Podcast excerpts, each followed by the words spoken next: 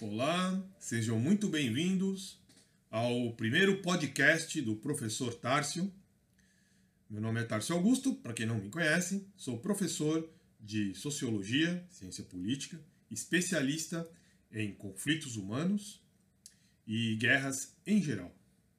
Debato assuntos ligados à sociologia, política, economia. Sejam muito bem-vindos. O tema de hoje envolve a região autônoma de Nagorno-Karabakh, também chamada de Artsá pelos armênios, povo esse que vive nessa região há mais ou menos dois mil anos.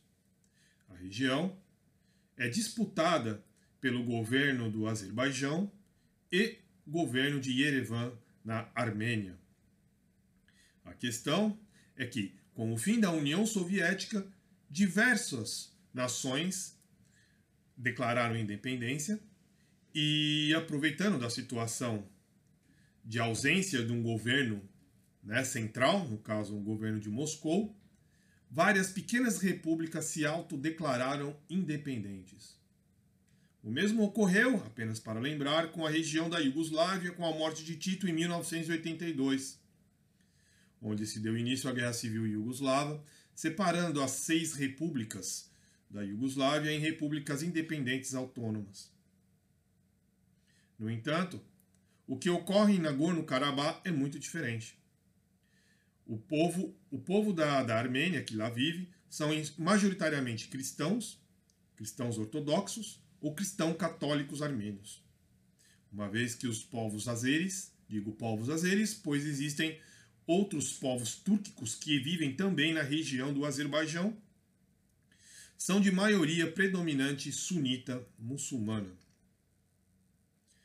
O conflito que existe em Nagorno-Karabakh, cuja capital é Stepanakert, existe há mais ou menos 30 anos.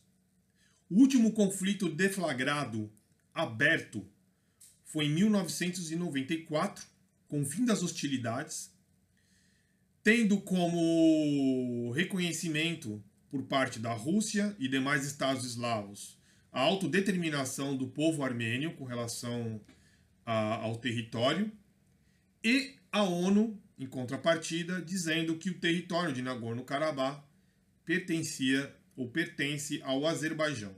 Devido ao impasse, o enclave armênio ainda existe sob disputa bélica e política.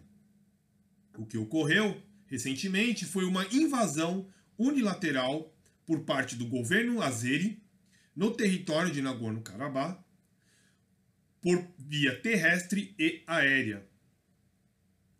O governo armênio imediatamente respondeu às agressões enviando soldados voluntários e reservistas à região. Região essa que é pobre, não possui indústria própria. Boa parte das pessoas dependem de, de insumos importados provenientes de boa parte da Rússia e com apoio financeiro de Yerevan, capital da Armênia.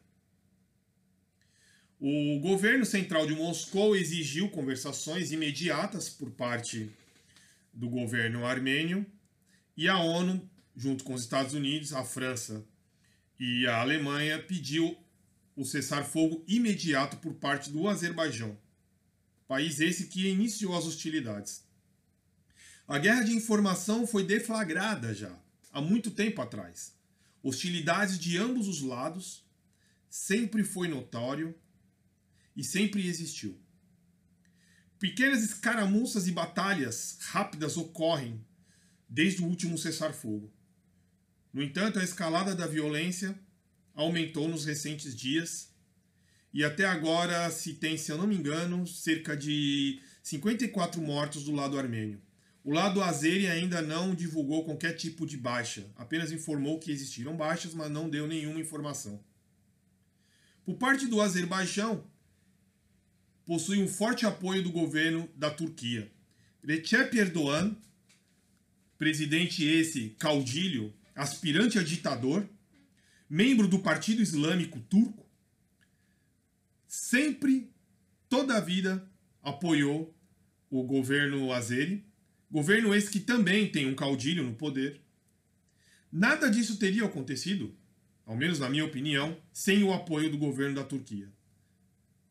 O governo de Recep Erdogan sofre fortes represálias do mundo ocidental devido ao seu plano de islamizar a Turquia.